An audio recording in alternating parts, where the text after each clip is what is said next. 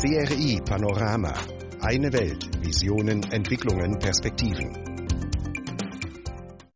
你好，liebe Radiofreunde. Hallo und herzlich willkommen zu CRI Panorama. Am Mikrofon in Beijing begrüße Sie Yu ganz herzlich. Mit CRI Panorama am Puls Chinas und der Welt. Wir bringen Wissenswertes und beantworten Ihre Fragen.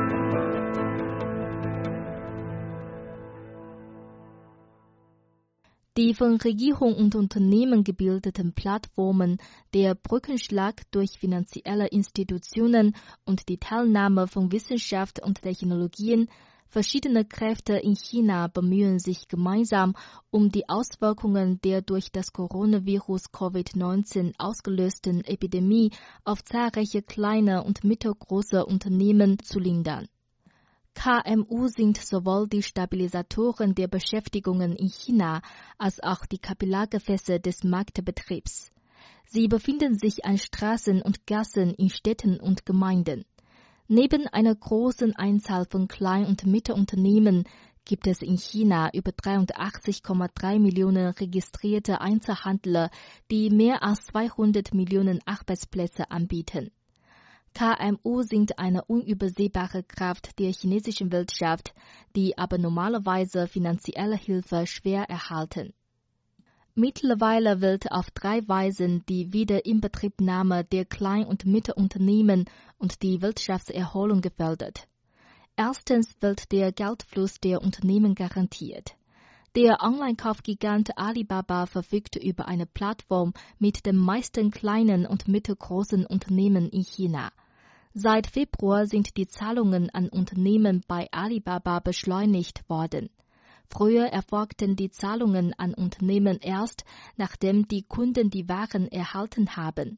Nachdem die Waren gesendet werden, kannst du inzwischen die Gelder, die die Kunden über das Zahlungssystem Alipay gezahlt haben, sofort bekommen.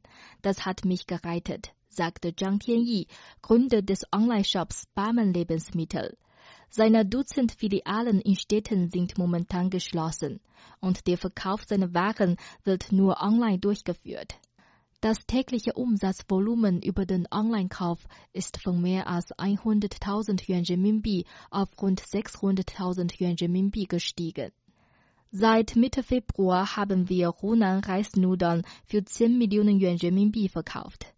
Mit den Geldern haben wir die Löhne von über 500 Mitarbeitern in den Filialen und die Miete der Filialen gezahlt sowie unsere Kredite zurückgezahlt.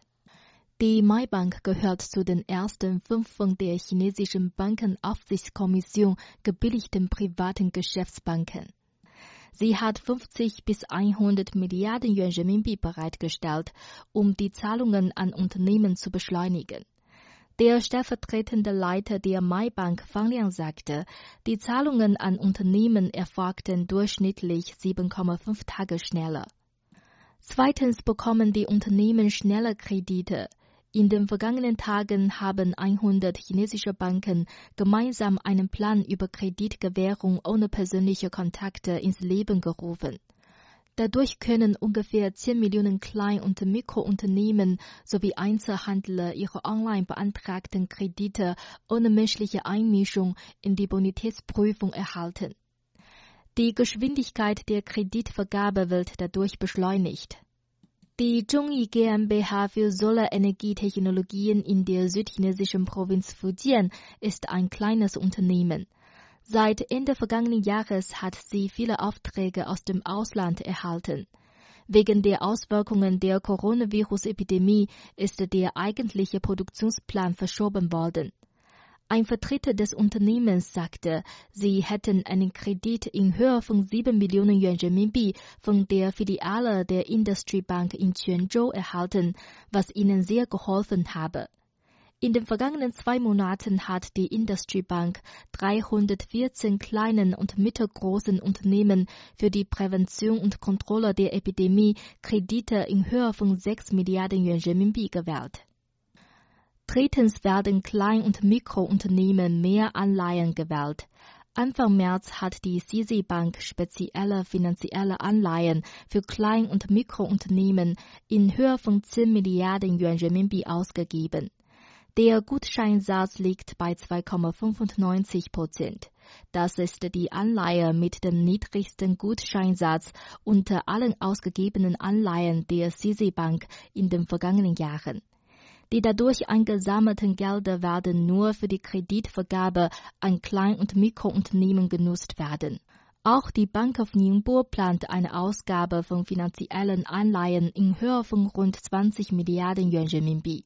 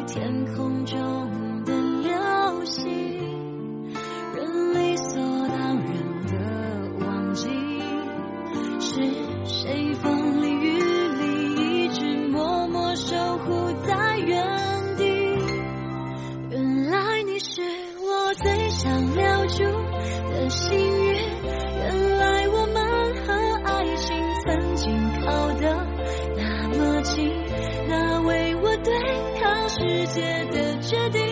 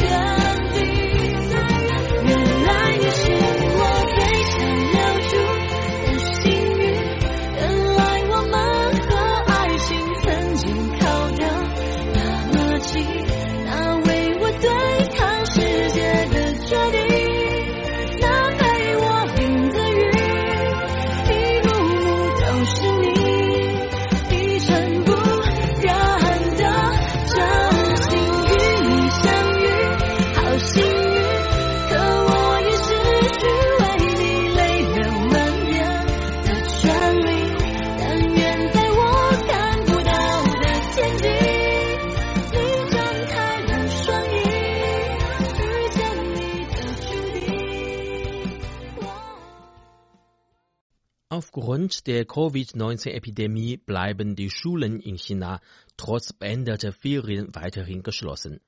Online-Unterricht ist für chinesische Schüler und Studenten zu einem universellen Mittel geworden, um trotzdem nicht zu viel Lernstoff zu verpassen. Für die Menschen in abgelegenen und ländlichen Gebieten ist der relativ schlechte Zugang zu Internet allerdings zu einem großen Hindernis geworden. Eine Schülerin aus der Gemeinde Jianzhatan in der Provinz Qinghai mit dem Spitznamen Nyangba schrieb auf einer Nachrichtenwebseite, ich wünschte, ich könnte so einfach im Internet surfen wie Schüler, die in Städten leben. Jianzhatan ist ein abgelegenes Gebiet mit einer geringen Bevölkerung auf großer Höhe. Die Gemeinde hat nur 4000 Einwohner auf der Gesamtfläche von 642 Quadratkilometern. Niangs Familie hat weder einen Breitbandanschluss noch besitzt sie einen Computer. Sie hat nur ein altes Smartphone, das seit vielen Jahren benutzt wird. Während andere Schüler und Eltern aus unterschiedlichsten Online-Lernplattformen wählen können, die während der Epidemie von verschiedenen Unternehmen eingeführt wurden, kennt Nyangba kaum einer davon. Sie kümmert sich stattdessen jeden Tag vier Stunden um die Schafe und Rinder. Außerdem muss sie 90 Minuten im Haushalt helfen. Sie sagt, ich lese Bücher und mache meine Hausaufgaben, während ich auf der Wiese weide. Aber wenn das Vieh zu weit weg sei, müsse sie hinterher rennen. Nur am Abend nutzte sie das Handy ihres Vaters, um den Livestream eines Online-Englischunterrichts anzuschauen. Aber die Verbindung hier ist nicht stabil, so Nyang. Trotzdem gibt ihr Vater 49 Yuan, etwa 6,30 Euro pro Monat, für ein unbegrenztes Mobildatenpaket aus. Nyangba erklärt, ich möchte in Zukunft zur Universität gehen, deshalb darf ich keine Minute verschwenden. Ich will nach meinem Abschluss zurückkommen, um hier als Lehrerin zu arbeiten, weil niemand außerhalb der Region herkommen will. Nyangba ist kein Einzelfall. In den sozialen Medien gibt es viele Geschichten von Schülern in abgelegenen Gebieten Chinas, die alles versuchen, um eine Internetverbindung für Online-Kurse zu bekommen. Der Xinhua Daily Telegraph berichtete zum Beispiel von einer 21-Jährigen im autonomen Gebiet Tibet, die jeden Tag zwei Stunden einen Berg besteigt, weil sie auf dem Gipfel den besten Empfang hat. Dort folgt sie dem Unterricht ihrer Schule in der Provinz Hunan. Guo Cui-zhu, eine Mitschülerin aus dem Dorf Liufen in der Provinz Henan, ist als Freeloader für ihre Nutzung des Dorfkomitee WLANs bekannt. Ihre Familie ist acht, deshalb hat sie kein Internet und das Handy ihres Vaters verfügt nicht über genug mobilen Daten, um am Online-Unterricht teilzunehmen, erklärte Zhao Yanming, ein Beamter des Dorfs. Glücklicherweise werden solche Schwierigkeiten von den lokalen Regierungen, Schulen und Unternehmen nun schrittweise gelöst. In vielen Berggebieten wurden Kommunikationsbasisstationen eingerichtet. Darüber hinaus wurden einige arme Familien mit kostenlosem Internet ausgestattet, während andere kostenlose Mobildatenpakete für ihr Handy erhalten haben. China hat auch Projekte gestartet, um abgelegene Gebiete mit einer vernünftigen Internetverbindung auszustatten. Die Volksrepublik hat zum Beispiel 400 Millionen Yuan Renminbi zur Verfügung gestellt, um mehr als 2000 Basisstationen für 4G-Signale in den ländlichen und abgelegenen Gebieten im autonomen Gebiet Guangxi Dezhuang aufzubauen. Das Projekt begann im September 2019 und wird voraussichtlich im Mai abgeschlossen werden.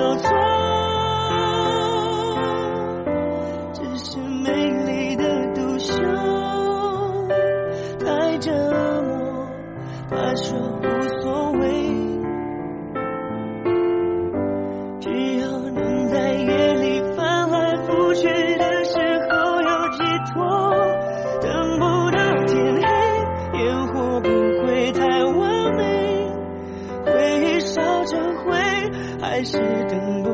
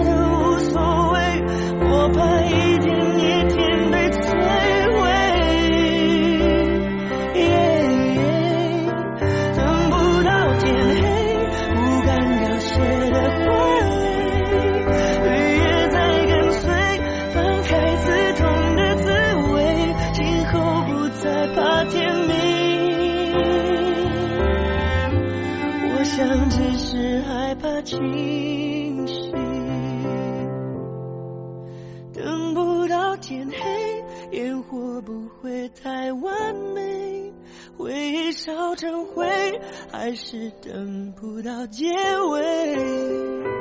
他曾说的无所谓，我怕一天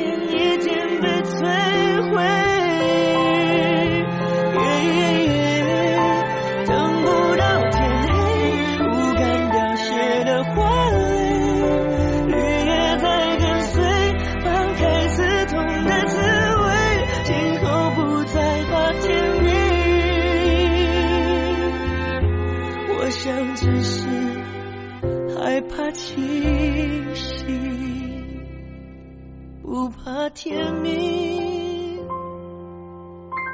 我想只是害怕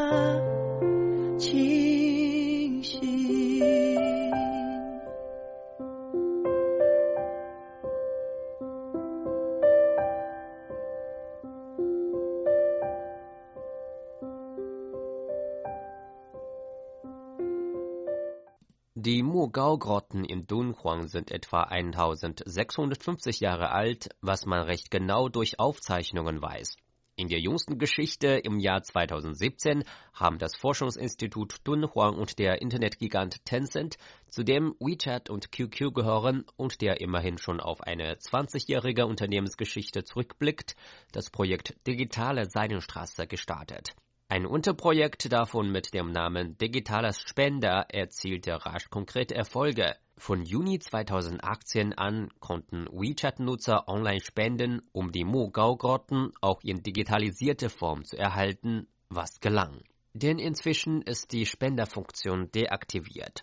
Die Idee des Spendens hat in Dunhuang eine lange Tradition. Den Bau der Mogao-Grotten hatten seinerzeit viele buddhistische Gläubiger gemeinsam finanziert. Diese Menschen wurden Spender genannt. Von dort stammt der Projektname Digitale Spender. Bereits in den 1980er Jahren hatte die Digitalisierung der Mogao-Grotten mit Hilfe der Finanzierung durch die The Enroe Foundation der USA begonnen. Die Digitalisierung der Grotten erfolgt auf folgende Weise. In den dunklen Grotten bauen Fachleute professionelle Fotoequipment auf, wie Schienen für Kameras und verschiedene Lampen. Dann werden exakt nach Plan verschiedene Schichten und Teile der Buddha-Statuen fotografiert. Allein um eine 300 Quadratmeter große Grotte zu digitalisieren, müssen schon etwa 40.000 Fotos gemacht werden. 30 Grotten sind es insgesamt. Durch Computertechnik werden diese Fotos miteinander verglichen, kombiniert, bearbeitet, sodass auch 3D-Darstellungen möglich werden. Im Jahr 2016 wurde ein weiteres Ergebnis der Digitalisierung, das Datenarchiv Digital Dunhuan, online gestellt. Internet-User können dort gebührenlos hoch aufgelöste Bilder der Grotten anschauen. Eine Online-Vollbildnavigation, die so ähnlich wie Google Street View funktioniert, ist dort auch möglich. Das Dunhuang Forschungsinstitut setzt sich seit vielen Jahren nicht nur durch Digitalisierung, sondern auch mit verschiedenen anderen Projekten dafür ein, die alten Grotten der modernen Gesellschaft näher zu bringen. Wie aber kann man das Interesse der Jugendlichen konkret wecken? Du Juan, stellvertretende Direktorin des Forschungszentrums für kulturelle Kreativität im Dunhuang Forschungsinstitut, erklärte, dass viele Internetanwendungen erdacht worden seien, die auf den Forschungsergebnissen des Instituts und der Materialien der Wandgemälde basierten. Laut Du wurden zum Beispiel viele Emojis und GIFs mit Dunhuang-Wandmalerei-Motiven für WeChat und Weibo kreiert. Und nun kommt sogar Musik ins Spiel. Die stillen Dokumentationen der Kulturschätze im Dunhuang sollen als Grundlage für wunderbare Lieder dienen. Dabei sollen antike Musikinstrumente, die in den Wandmalereien abgebildet sind, aber nicht mehr existieren, wieder neu gebaut werden und dann in diesen Liedern ertönen. Dunhuang verfügt über reichhaltige materielle und immaterielle Kulturschätze. Dazu gehört auch Musik. Die Musik aus Dunhuang umfasst nicht nur die berühmte Dunhuang-Partitur, die in den Grotten ausgegraben wurde, sondern auch viele Wandgemälde über Musik. Dies ist die Grundlage der Kooperation des Dunhuang Forschungsinstituts mit der Tencent-Tochter QQ Musik. Beide veranstalten einen Wettbewerb zur Innovation der alten Melodien. Die Teilnehmer können sich von dem Klassiker 20 Gedichte von Dunhuang oder von den fünf repräsentativsten Wandgemälden Dunhuangs inspirieren lassen und dann Lieder oder Partituren für Musikinstrumente erschaffen. Die Gewinnerwerke werden schon dieses Jahr im September während eines Konzerts in Dunhuang präsentiert. Das Dunhuang Forschungsinstitut wird mit Tencent neben der Musik noch in vielen anderen Bereichen wie Animation, Computerspiel und kulturelle Kreativität zusammenarbeiten. Durch diese ununterbrochenen Innovationen wird die Vitalität Dunhuangs erhalten. In Dunhuang findet man ein großes kulturelles Selbstvertrauen, das zur weiteren Öffnung der Stadt führt. Und diese Öffnung wiederum führt das Selbstvertrauen weiter.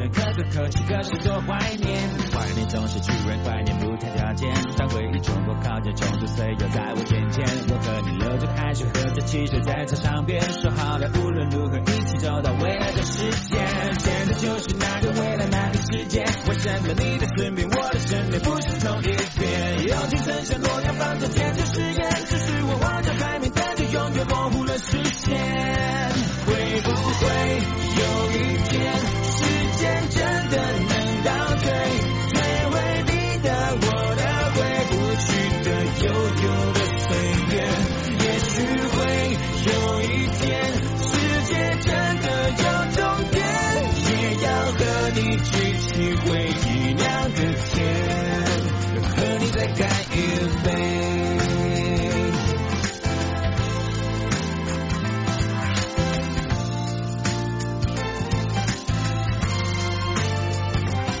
这些年买了四轮，买了手表，买了单眼，却发现追不到的、进不了的，还是那些日。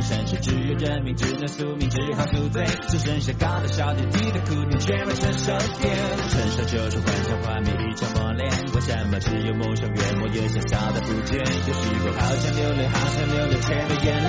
期待会你会不会，他会不会开个同学会？他在等你，你在等我，我在等谁？有时是孩子没睡，电话没接，心情没准备。天空不能黑了又亮，亮了又黑。和光阴在上天，远走高飞，再没你去不会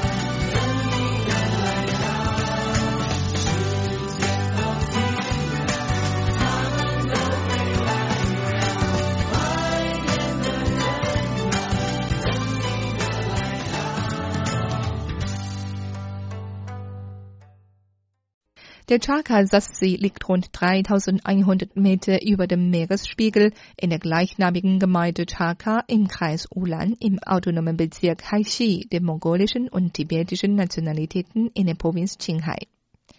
Es handelt sich um einen See, in dem Festkörper und Flüssigkeit gemeinsam existieren. Aus diesem Grund sieht die Oberfläche des Sassees bei gutem Wetter wie ein Spiegel aus. So wird der See landesweit als Spiegel des Himmels bekannt. In den vergangenen Jahren wurden die schönen Bilder des Sassees im Internet weit verbreitet, was den Chaka-Sassee zu einem beliebten Reiseziel machte. Die spektakuläre Naturlandschaft zieht immer mehr in- und ausländische Touristen an. Früher hatte die Gemeinde Chaka nur wenige Einwohner. Dank dem boomenden Tourismus ist die Zahl der Touristen in den vergangenen Jahren enorm gestiegen. Der junge Tibeter Liu Wei ist in der Gemeinde aufgewachsen. Er betreibt in seiner Heimat ein Hotel. Liu erinnert sich, im Jahr 2016 kamen so viele Menschen in die Gemeinde zum Urlaub, dass einige Touristen keine Unterkunft gefunden hätten. Damals war die Infrastruktur unzureichend. In der Gemeinde gab es insgesamt nur 3000 Betten für Touristen. Die meisten Hotels waren alte Unhäuser. Laut Liu Wei ist der Sternhimmel über den Sassee beinahe atemberaubend. Deshalb hat er in seinem Hotel einige Zimmer errichtet, in denen die Touristen die wunderschöne nächtliche Szenerie genießen können. Liu hat in der Gemeinde die einzige Karaoke-Bar eröffnet. All dies bereichert das Leben der Einwohner und der Touristen. Im Jahr 2018 betrugen die Einnahmen durch sein Hotel beinahe 2 Millionen Yuan RMB.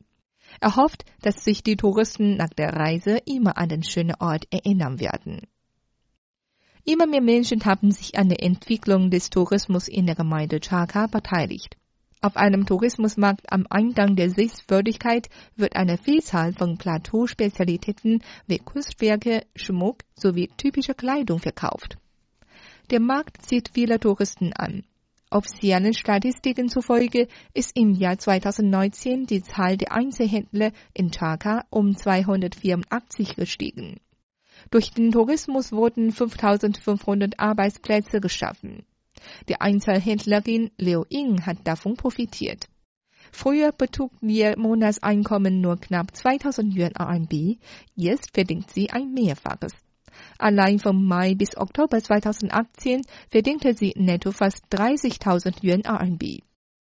Statistiken des Tourismusamts im Kreis Ulan zufolge betrug im vergangenen Jahr das Gesamteinkommen der Bewohner in Chaka 292 Millionen Yuan RMB, etwa 37,5 Millionen Euro, was einem Wachstum von 28,6 Prozent im Vergleich zum Vorjahr entspricht.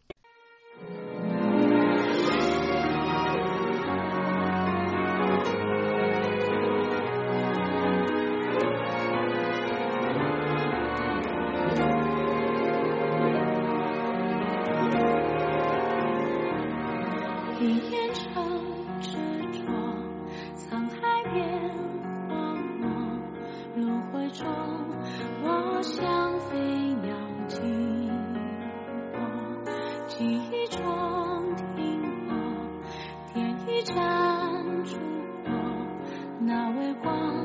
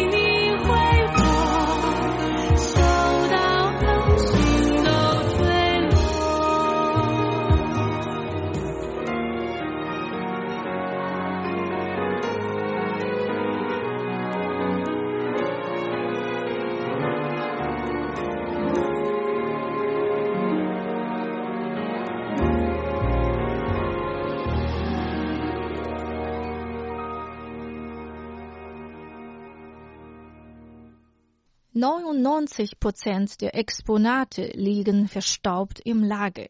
Die meisten Touristen, die den kleinen roten Fahnen ihrer Reiseleiter gefolgt sind, wurden vom Strom der Reisenden blind fortgezogen. Wenn jemand fiel, könnte das zu einer Massenpanik führen. Wegen fehlender Bänke setzten sich Senioren und Kinder oft auf die steinernen Stufen hin, nahmen Wasser, Brötchen und Wurst aus der Tasche heraus, egal ob es 30 oder minus 10 Grad draußen war.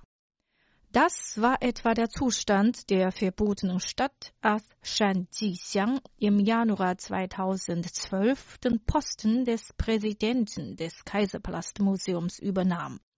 Es kostete ihm dann fünf Monate, um die mehr als 9000 Zimmer im Kaiserpalast eins nach dem anderen zu besuchen. Dann begann er, weitreichende Veränderungen in der Weltkulturerbestätte einzuleiten.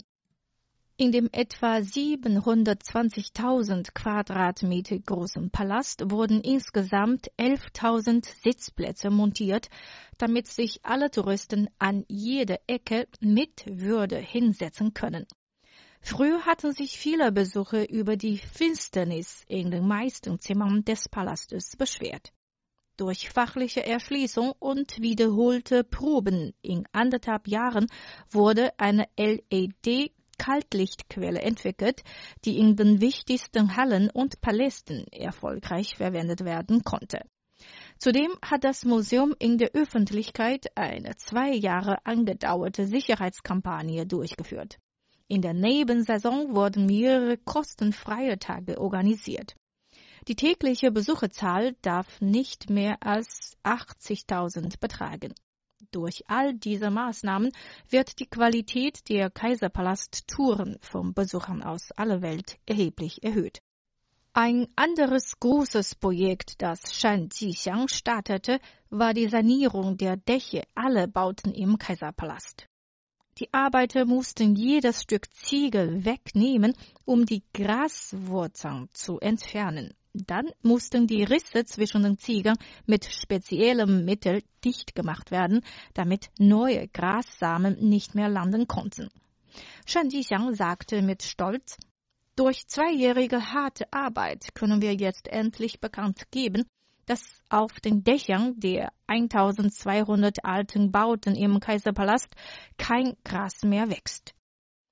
Eine andere Errungenschaft von Shan Jixiang ist, dass der Kaiserpalast nun Gewinn macht. Und zwar richtig viel. Von der Klebebandrolle und Leserzeichen über Fähnchen und Schlüsselanhänge bis hin zu Kaffeetassen und Make-up-Spiegeln. Die kulturellen, kreativen Produkte der verbotenen Stadt haben landesweit ein Kaiserpalast-Fieber ausgelöst und verzeichnen einen jährlichen Profit von einer Milliarde Yuan umgerechnet etwa 130 Millionen Euro. Wohin ist dieses Geld aber geflossen? Auf diese direkte Frage hat Shan eine klare Antwort gegeben.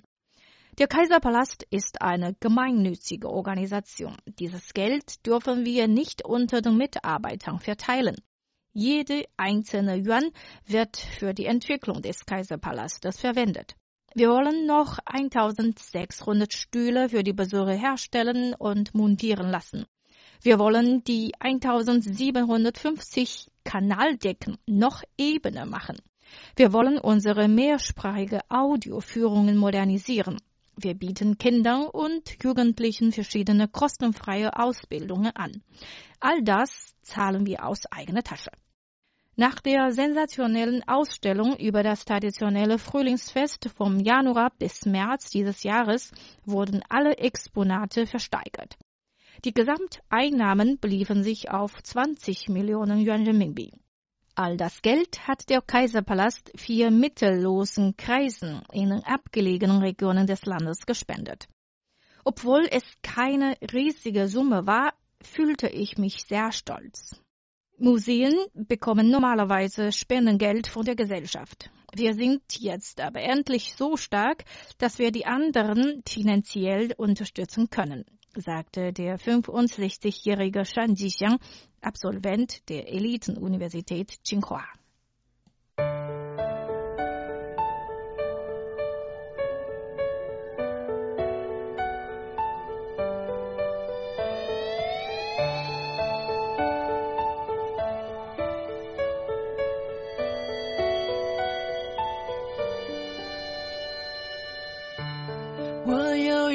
梦，像雨后彩虹，用所有泪水换来笑容。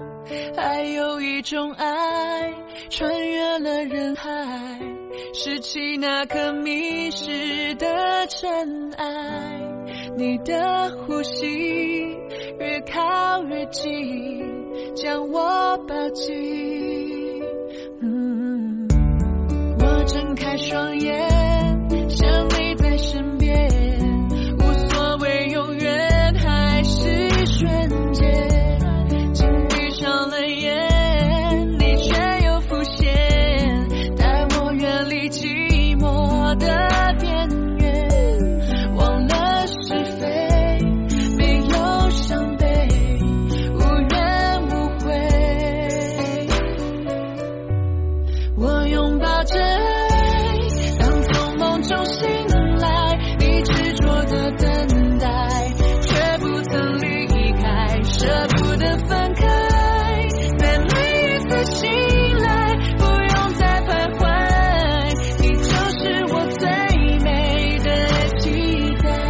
待。 Soeben hörten Sie das Lied最美的期待, die schönste Erwartung, gesungen von Joe Bichang.